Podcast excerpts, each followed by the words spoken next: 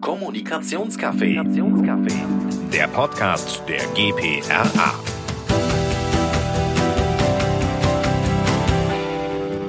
Hallo, herzlich willkommen zum Kommunikationscafé. Mein Name ist Christiane Schulz und äh, ich habe heute bei mir die Babette Kemper, Co-Founder und Managing Director von Achtung Mary. Hallo Babette. Hallo Christiane.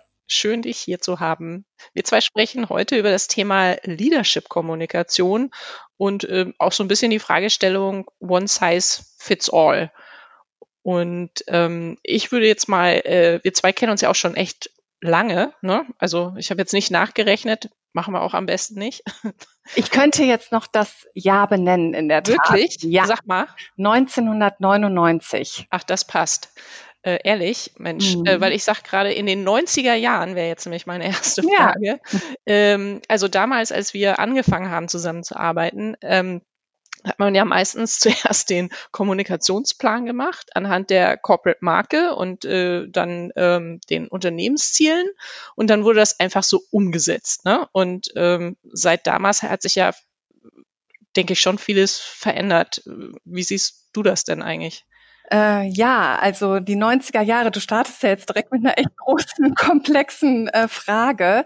Aber ähm, ja, das ist natürlich für uns gerade, die als Berater auch Unternehmen äh, zur Seite stehen, extrem wichtig, denn es hat sich äh, ja wahnsinnig viel verändert in den letzten über 20 Jahren, äh, seitdem wir uns kennengelernt haben. Denn äh, du hattest das eben gerade schon gesagt, man hat dann eine Jahresplanung im Zweifel gemacht und alleine das hat sich ja total geändert. Ne? Also wir haben ja früher für das ganze Jahr direkt einen Plan geschrieben, ähm, zu Beginn des Jahres am besten abgestimmt und dann wurde das ganz kontinuierlich umgesetzt. Es gab dann so ein paar Milestone-Meetings. Äh, man hat, ich bin angestellt worden, äh, um Faxe zu schreiben in der ersten Kommunikationsagentur, in der ich damals gestartet gestartet habe, das war ja damals bei Cotes Clevis, ähm, um das Ganze nochmal vielleicht auch zu besprechen oder auch um Resultate zu spiegeln. Aber es gab so zwei ganz wesentliche Unterschiede zu heute. Wir haben nicht so sehr uns mit der Person CEO beschäftigt und äh, wir haben auch nicht unbedingt den Fahrplan geändert, wenn es auf diesem Level eine personelle Veränderung gab. Und das ist, glaube ich, ein Riesenunterschied zu heute, äh, zu heute, denn äh, wir haben ja vor allem jetzt so in den letzten Jahren durch viele Untersuchungen auch gelernt, ähm, dass vor allem die CEOs und die Kommunikationsverantwortlichen in den Unternehmen als Personen total stark als Relevanz, äh, so eine Relevanz zugenommen haben und somit auch äh, die ganze Kommunikationsstrategie total beeinflussen.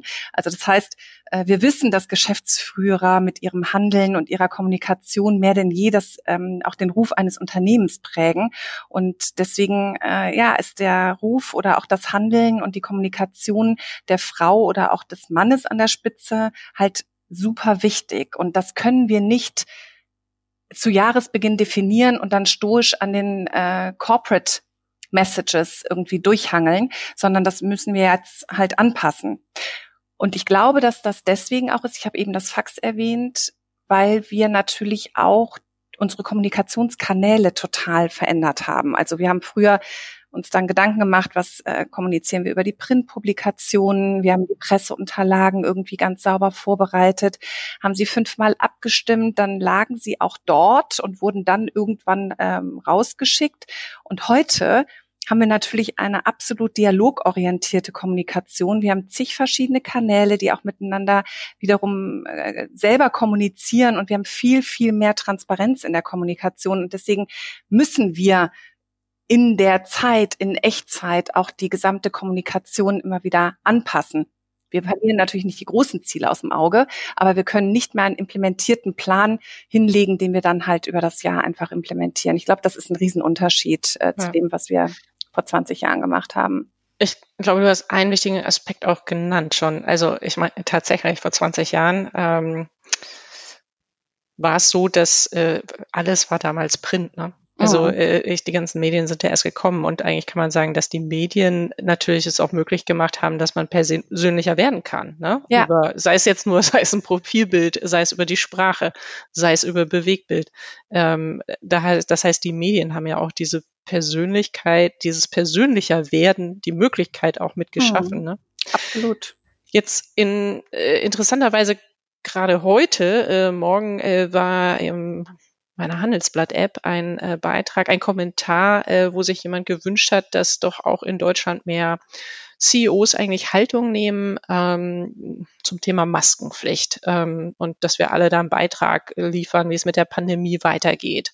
Da wurde sofort dann, äh, ich habe das aufgegriffen, geretweetet äh, oder getweetet und äh, dann kam sofort, naja, sollen denn CEOs überhaupt politisch werden? Jetzt ist mhm. es so, ähm, die Frage ist, müssen sie gleich, werden sie dadurch jetzt, die mhm. Frage ist, werden sie automatisch politisch?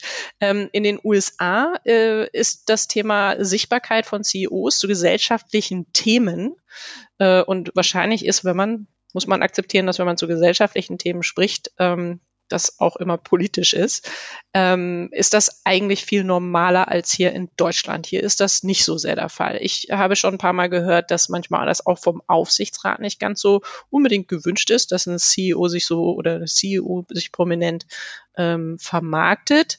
Mhm. Ähm, was ist, was ist da so deine Perspektive drauf?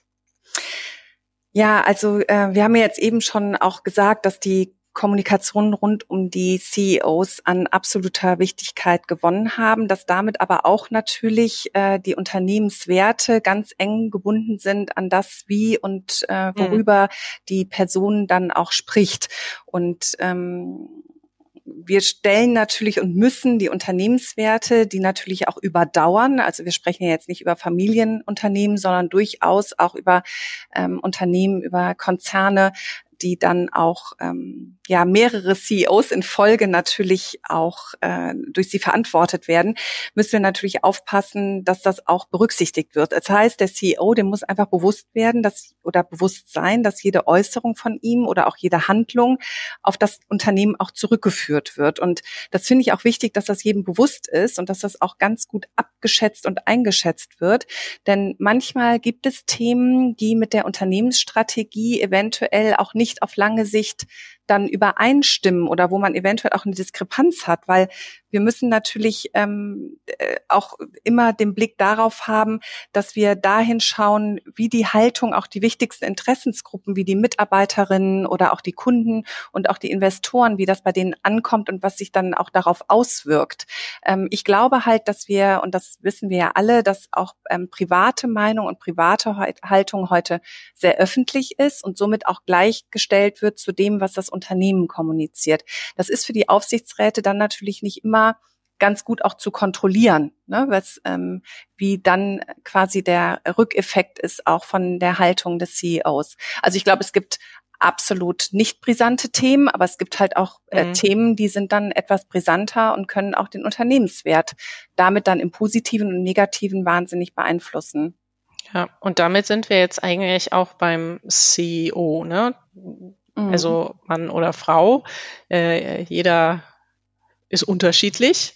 Äh, gibt es die Impulsiven, äh, die die mehr machen. Ähm, da gibt es vielleicht aber auch die Zurückhaltenden, äh, die eigentlich gar nicht so gern was machen möchten. Mhm. Was denkst du denn, mhm. was sind die, was bedeutet das alles ähm, äh, für die Personen, die am Ende des Tages die Kommunikation verantworten? Ja, das ist äh, die, die absolute Herausforderung, die wir natürlich als Kommunikatoren haben, die auch äh, vorbereitend tätig sind für die CEOs und für die Personen, die dann auch für diese Kommunikation stehen. Denn nichts ist natürlich gefährlicher als eine schlecht initiierte oder konstruierte Kommunikation rund um eine Persönlichkeit. Mhm. Das heißt, äh, die Kommunikation muss immer total der Art und Weise entsprechen, wie der jeweilige Mensch als Person auch wirklich ist. Also wenn du jetzt einen lockeren Typ äh, eher hast, der gerne improvisiert oder gerne auf großen Bühnen steht und sich ganz gerne zu ganz vielen Themen äußert, der sollte natürlich auch entsprechend kommunizieren können und auch dürfen. Das heißt, die Kommunikationsstrategie und die Beratung müssen auch entsprechend äh, sein. Aber du hast es auch selber eben gesagt, es gibt halt auch ganz viele zurückhaltende, konservative Menschen, denen auch die Privatsphäre und auch ihre, ihr persönliches Handeln halt äh, ganz wichtig ist, dass das äh, sehr diskret ähm, verlaufen darf und äh, die auch eine hundertprozentige Vorbereitung zum Beispiel für jeden Auftritt äh, brauchen oder eher keine Smalltalker sind. Und da muss ähm, auch die, also sie werden auch brillant kommunizieren für die Unternehmen, aber die müssen in ihrer Art und Weise total erkannt werden, um dann auch richtig ähm, geleitet und auch die richtigen Unterlagen vorbereitet zu bekommen. Ne? Und das ist so spannend für uns, äh, die ja viele Unternehmen auch begleiten oder erleben diese beiden Extreme können sich ja auch durchaus mal innerhalb einer sehr kurzen Zeit als CEOs ähm, eines Konzerns sozusagen ähm, äh, abwechseln. Das heißt, die können ja direkt aufeinander folgen. Und das macht ja auch gar nichts, aber äh, wir müssen dann als Kommunikatoren zusehen, dass die Werte und die Positionierung des Unternehmens über diese beiden Extremtypen trotzdem kontinuierlich gelebt und auch transportiert werden. Ne? Das heißt, wir müssen beide Extreme oder beide Personen oder jede Person äh, in ihrer authentischen Art dann auch äh, initiieren und begleiten und die Kommunikation aufsetzen. Und das finde ich jetzt wiederum, das ähm, finde ich gerade in den letzten Jahren ganz spannend. Was passiert eigentlich bei einem CEO-Wechsel und was passiert dann eigentlich auch mit den jeweiligen Kommunikationsverantwortlichen, weil die müssen ja im Zusammenspiel total gut zusammenpassen. Das hat nichts nur damit zu tun, dass sie sich gut kennen sollten und sich sehr vertrauen sollten, sondern dass die Kommunikatoren ein unglaubliches Feingefühl dafür haben, wie die CEO oder wie der CEO auch ist. Das heißt, ähm, sie müssen die Kommunikation mit einem sehr, sehr großen Fingerspitzengefühl aufsetzen und entwickeln. Und der Kommunikator hat die große Herausforderung, dass es ähm, dann zwischen der Unternehmensreputation und der CEO-Reputation auch ähm, ja glatt läuft und äh, sozusagen zukunftsorientiert auch äh, aufgesetzt wird. Hm. Und der Kommunikator als Menschenversteher als Menschenversteher und vor allem auch als äh, totaler Empath und als mhm. Erkenner, weil er die Kraft der Kommunikation nutzen muss und im Grunde genommen auch die Initialzündung ist für das, was der CEO dann auch transportiert und darstellt in der Öffentlichkeit. Und was ich auch interessant finde, ist, dass wir gerade in den Social Channel ja sehr viele aktive Kommunikatoren haben, die dann für die Unternehmen in Stellvertretung auch der CEOs oder aber auch für die eigene Kommunikationsstrategie ähm, stehen. Und die guten Kommunikatoren kennen sich auch selber sehr, sehr gut, weil sie äh, nehmen sich ja auch die Freiheit, selber so zu kommunizieren, wie sie sind, ne, damit die Botschaft richtig ankommt. Dann ist es auch total authentisch und stark, weil nichts ist ja offensichtlicher, als äh, wenn jemand so kommuniziert, wie er es eigentlich überhaupt gar nicht will oder wie er nicht ist.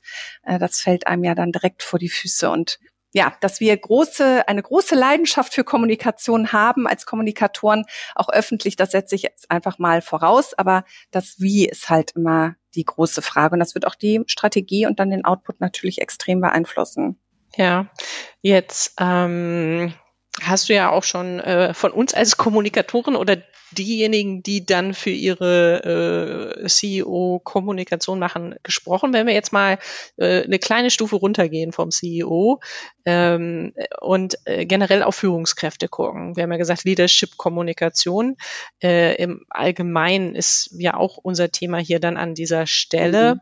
Äh, was ist denn äh, da aus deiner Sicht wichtig? Jetzt hast du gerade schon gesagt, es muss authentisch sein. Ne? Ich glaube, dann wird's am meisten auch angenommen. Ja. Was spielt denn noch eine Rolle? Also genau, wir wissen, dass der Unternehmenserfolg natürlich auch ganz maßgeblich abhängig ist, genau von dieser Gruppe, von den Führungskräften oder auch von dem Top-Management, die ja in der Regel keine Kommunikatoren sind. Ne? Aber ähm, deshalb ist halt die Kommunikation durch und über sie ein sehr gutes Instrument, ähm, das natürlich auch ganz sensibel und ganz haargenau geplant werden muss nach innen und nach außen. Also wenn wir jetzt an die Führungskräfte denken, die nach innen kommunizieren vor allem. Und die stehen natürlich auch vor einer massiven Herausforderung, denn ähm, ich gehe jetzt noch mal kurz auf die 90er zurück. Ja, ähm, das große Thema Change-Kommunikation. Ich erinnere mhm. mich, dass wir dann so einen riesen Aufschlag gemacht haben und die Führungskräfte quasi auf diesen Change eingeschworen haben. Das ist nicht mehr so, wie wir heute arbeiten, denn wir sind ja in einer permanenten Transformation. Das heißt, die Führungskräfte müssen die Veränderungsprozesse permanent vorantreiben, intern und extern kommunizieren und dabei auch noch die verschiedenen Botschaften, Nachrichten sehr glaubhaft vermitteln, die ja auch zum Teil Schlag auf Schlag äh, dann kommen. Und innerhalb des Unternehmens sollen sie dann auch noch äh, die Werte und die Ziele über die verschiedenen äh, Kulturen hinweg verankern. Ich finde, das ist eine unglaublich große Herausforderung. Und dann sind sie auch noch gefragt, als Person maximale Orientierung zu geben oder auch den, die Unsicherheiten bei den Mitarbeitern zu nehmen. Ich finde das ähm, deswegen auch ganz wichtig und das ähm, propagiere ich auch in der Beratung, wir sind da ja oft äh, zwischen den CEOs und den Führungskräften und den äh, Kommunikationsabteilungen, dass die Führungskräfte halt ganz frühzeitig und auch strategisch in den Kommunikationsprozess eingebunden werden. Das heißt, ich möchte eigentlich nicht eine Toolbox oder eine Kaskade mhm. abgeben an die an die Führungskräfte, sondern ähm, sie müssen äh, ja unglaublich gut unterstützt werden. Das heißt, sie müssen eigentlich in diesen Prozess mit rein. In der idealen Welt wäre es jetzt so, dass das Leadership-Team und auch die Unternehmenskommunikation ganz eng zusammenarbeiten und gut ist, wenn zumindest in bestimmten Konstellationen auch die Strategien vielleicht zumindest ähm, gemeinsam geplant werden oder auch die Zielgruppen definiert werden und die Instrumente und Zeitpläne vielleicht auch ein bisschen aufeinander abgestimmt werden,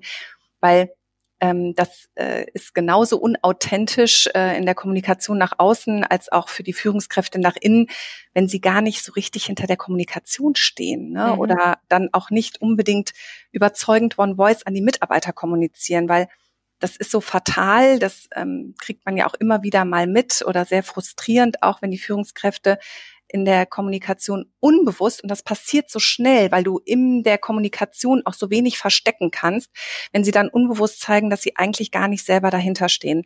Und ich hatte jetzt gerade am Montag einen Termin mit einem unglaublich starken Rhetoriker, einem CEO, der sehr, sehr, sehr an die, an die Kraft auch der Kommunikation glaubt und der für die Führungskräfte jeweils ähm, auch Budgets ähm, zur Verfügung stellt oder einplant, damit sie in, der, in ihrer Kommunikation enabled werden. Und das finde ich ähm, ist etwas, was auch für die Zukunft ne, der, der Herausforderung für Führungskräfte absolut elementar und total wichtig sein wird. Die müssen befähigt werden zu kommunizieren. Ja, jetzt hattest du aber gerade auch schon er, erwähnt, dass es als Führungskraft eine große, viele große Herausforderungen gibt. Ähm, ich äh, denke, hoffe, da sind wir uns alle irgendwie einig, dass es sicherlich keine größere Herausforderung gerade gibt als äh, die gesamte Covid-19-Krise, mhm. ähm, in der wir hier stecken oder in der Pandemie und das, was es in dem Kontext ausgelöst hat. Wenn man hier jetzt mal guckt, was bedeutet das kommunikativ auch für Unternehmen, dann äh, glaube ich, gibt es aus meiner Sicht immer noch doch so ein bisschen auch ein Dilemma zwischen Gesundheit und Wirtschaftswachstum mhm. auf der einen Seite äh, der Notwendigkeit, äh, tiefe Einschnitte zu machen. Ich glaube, man sieht viele oder Restrukturierungen gerade und es wird viel darüber gesprochen, dass es vielleicht ab weiß ich nicht, September oder Ende des Jahres da gegebenenfalls sogar noch mehr kommt. Also alles sicherlich in Abhängigkeit auch, wie sich diese Pandemie weiterentwickelt. Ähm, das ist sehr herausfordernd, würde ich behaupten, für äh, Führungskräfte. Was ist da aus deiner Sicht in so einer Situation, die ja schon, ich würde sie immer noch als Extremsituation bezeichnen, mhm. ähm, hier jetzt wichtig? Also wir haben in den letzten Monaten eigentlich schon zu Beginn März, als wir natürlich auch als Beratung, also als Berater sehr eingefordert wurden, in diesem schnellen Shift in der Krise äh, zu begleiten. Damals haben wir ja noch gedacht, es ist eine kurze Krise, die dann irgendwann wieder in die Normalität geht. Das wissen wir, dass das jetzt nicht so ist. Wir werden jetzt einfach in der kontinuierlichen Transformation bleiben.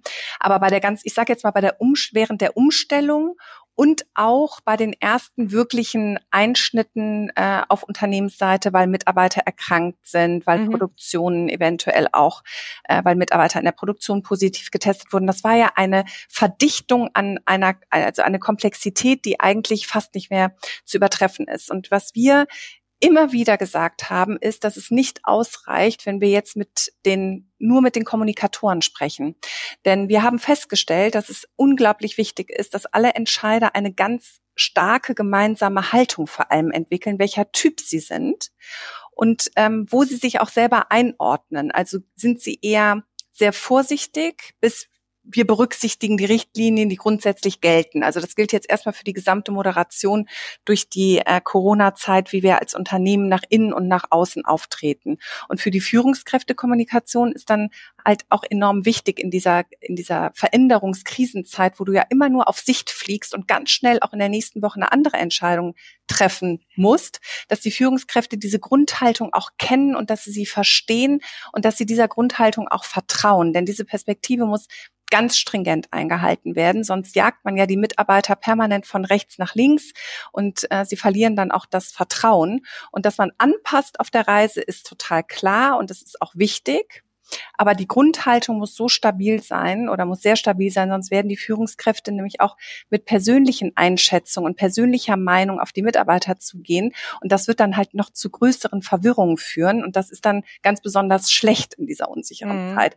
Und wir haben das ja als Phänomen jetzt alle, dass wir eine sehr unterschiedliche emotionale Einschätzung auch haben, mhm. wie es weitergeht oder mhm. wo wir uns eigentlich auch befinden. Und diese individuellen, zum Teil auch biografisch geprägten, typgeprägten ähm, Ängste oder Optimismen oder ähm, ja Einschätzungen sollten nicht dominieren über dem, wie das Unternehmen jetzt durchsteuert. Und deswegen finde ich so wichtig, dass wir und das war sehr gut, dass wir gesagt haben, alle relevanten Entscheider, alle Abteilungen müssen an einen Tisch und wir müssen die Haltung vielleicht auch justieren, aber wir müssen diese Haltung erstmal gemeinsam entwickeln, damit wir dann mit einer Sicherheit punktuell auch ähm, ja den Verlauf und die nächsten Schritte kommunizieren können.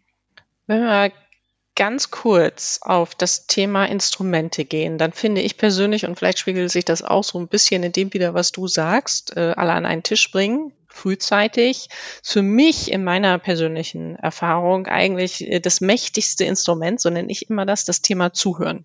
Mhm. Also Feedback einholen, zu verstehen, was bewegt die anderen eigentlich. Ähm, denn nur wenn ich das richtig verstehe, kann ich auch richtig agieren oder darauf reagieren. Ähm, und ich frage mich jetzt, ähm, für mich ist das das wichtigste Tool. Gibt es aus deiner mhm. Sicht noch andere Dinge, die wichtig sind äh, oder die du sagen würdest, Mensch, da, das sollten Führungskräfte mehr machen? Also ich ticke da absolut genauso wie du. Ich glaube auch, dass das ähm, die meisten Führungskräfte inzwischen beherzigen und auch erkennen, dass das ähm, unglaublich wichtig ist. Allerdings ist für mich auch total wichtig, dass ich mir als Führungskraft die Freiheit und vor allem auch die Zeit und den Weitblick nehme, mir selber auch zwischendurch zuzuhören, weil mhm. das ist bei mir in Zeiten, wo ich sehr gefordert bin und wo ich extrem bei mir sein müsste, äh, fällt das nämlich immer hinten über, weil ich das an mir selber ab einspare. Aber ich weiß, dass ich viele Initialmomente habe, in denen es ganz wichtig gewesen ist, dass ich diesen Schritt zurückgehe und mir auch selber zuhöre, dass ich das auch vielleicht spiegel mit einer neutralen Person. Das kann ein Coaching sein, muss es nicht, aber dass man halt diesen, diese Zeit und diesen Raum auch hat. Denn das, was den einzelnen Mitarbeiter umtreibt oder was als gemeinsamer Nenner ganze Teams umtreibt und was mich schlussendlich ja als verantwortliche Person auch umtreibt, das muss ich ja objektiv auch übereinander legen können. Also ich kann mich ja nicht nur nach außen orientieren, sondern wir müssen als Führungskräfte, als Instrument, wenn du es jetzt so nennen möchtest, immer auch die Visionen und die Wege entwickeln und unseren grundsätzlichen Weg nicht verlieren. Der kann und sollte definitiv dann mit den Einzelperspektiven und Schwarmexpertisen äh, kombiniert werden, aber den dürfen wir auch nicht außer Acht lassen. Und das, äh, glaube ich, ist für Führungskräfte ganz wichtig. Also nicht für nur für die Kommunikatoren, sondern gerade auch für die Manager, dass sie sich Zeit nehmen, um sich selber zuzuhören. Ich habe da immer so ein Bild, was mir in den Kopf kommt. Also äh, äh, im Flieger, wenn Sie immer die Sicherheitsmaßnahmen durchgeben, dann sagen Sie immer, legen Sie erst die Maske zuerst bei sich selbst auf, bevor Sie anderen helfen. Ja. Und Oder schauen Sie vor allem auch nach, wo Ihre Maske ist, ne? Damit ja, genau. in dem Extremfall auch äh, wissen. Ja, und ich finde, manchmal ist es so, ich in der Tat, ich glaube, ganz viel ist, man muss sich selber gut kennen, man muss äh, selber wissen, wofür man steht, wo seine Werte sind, damit die auch abgleichen kann, wo sind die beim Unternehmen, ne? gibt es ja. Differenzen oder nicht. Ja. Und dass man da, äh, die Führungskraft ist ein großer Schlüssel zum Erfolg und andere Instrumente sind dann eben Instrumente, die man äh, einsetzen kann. Und man verliert sich auch so wahnsinnig schnell dann im Vergleich. Ne? Also ich äh, ja. glaube, dass es wichtig ist, auch für Führungskräfte und für, für mhm. Menschen, die für Menschen Verantwortung übernehmen, dass sie sich nicht nur nach außen orientieren, was machen die anderen und dann mhm. im Vergleich eigentlich auch ähm, eher schwach werden, weil es halt zu viele Facetten gibt und jeder macht es auch anders, weil das so eine unglaublich individuelle persönliche Geschichte ist, sondern dass man da äh, ganz klar für sich immer darauf achtet, dass die eigenen Wurzeln nach unten gehen und nicht im Vergleich, dass man sich da nicht verbessert oder verliert. Hm. Babette, unsere Zeit ist echt wie im Fluge vergangen. Nehmen okay. wir mal an, äh, wir gehen in die Zukunft. Äh, du hast gesagt, wir kennen uns 20 Jahre. Ja. Äh, in, in den nächsten 20 Jahren sind wir dann beide in Pension. Oh. Ähm, und äh, was denkst du, verändert sich da alles noch, wenn die unsere äh, Nachfolger quasi die Führungskräftekommunikation managen? Was wird da wichtig sein? Tja, also ich glaube, das ist, das ist das, was wir jetzt gerade schon angedeutet haben. Es wird immer, immer wichtiger, dass sich die Führungskraft mit sich selber auseinandersetzt, wer sie ist mhm. und wie sie auch kommunizieren will und welche Formate vor allem passen. Und ähm, da gilt es halt auch, die richtigen äh, Formate zu entwickeln. Ne? Sind es Meeting-Formate, sind es virtuelle Formate für andere, die eher gerne senden wollen? Sind es die Videos, die Podcasts? Äh, Gerade Podcasts bieten natürlich eine riesige Chance, weil sie können überall gehört werden und äh, Führungskräfte können auch die Strategien und die Businessziele ganz gut einordnen durch ihre ganz persönliche Art dann anreichern. Ähm, ich glaube, dass das das Wichtigste sein wird, dass die Führungskräfte nicht mehr nur zehn Prozent in die Kommunikation investieren, sondern erkennen, dass sie als Führungskräfte, also auch als Manager, vor allem ganz nah über die Kommunikation auch an den Mitarbeitern dran sein muss, weil es wird in fünf Jahren, und das fordert auch die junge Generation, keine Führungskraft kann mehr einfach informieren, indem sie halt den Informationen durchreicht. Ne? Mhm. Also äh, das muss eingebettet werden und äh, die Formatentwicklung und in welcher Art und Weise sie kommunizieren, authentisch kommunizieren, muss absolut in den Vordergrund gehen. Und was wir, womit wir ja auch jetzt, weil wir auf Agenturseite waren, nicht mehr so ganz groß geworden sind, aber was ja oft auch noch der Fall ist, ist, dass die Führungskräfte durch ein Vorzimmer eigentlich auch nochmal eine Barriere oder eine Trennung haben zu der Zielgruppe, an die sie kommunizieren und der mhm. Und äh, das hat mir jetzt auch nochmal, haben mir die letzten Monate gezeigt, das Vorzimmer ist in der virtuellen Welt, in der digitalen Welt einfach weg. Mhm. Und wir müssen uns trauen und die Führungskräfte müssen sich trauen, in ihrer Art über die richtigen Formate mit den Menschen dialogisch in den Kontakt zu treten. Und ich glaube, das schriftliche Wort schafft da häufig Missverständnisse. Ich glaube, dass die Führungskräfte Kommunikation sehr viel mehr über Voice, über Live oder auch über Video gehen wird. Und das ist das, woran sich die Führungskräfte gewöhnen müssen, was ich übrigens auch schon in der Ausbildung an der Uni äh, wichtig finde ja. und was ich auch in dem amerikanischen internationalen ja. Schulsystem super finde, dass sie auf Rhetorik geschult werden. Ja, ganz wichtige, ganz wichtige äh, Punkte. Super. Vielen herzlichen Dank für das Gespräch und für deine Zeit. Und äh, ich vermute, jeder, der dazu Fragen hat, darf sich jederzeit herzlich gerne an dich wenden. Immer gerne, immer gerne. Vielen Dank, Christian. Ich habe mich gefreut. Ja, und ich sage vielen Dank fürs Zuhören und bis zum nächsten Mal. Tschüss. Kommunikationscafé. Der Podcast der GPRA.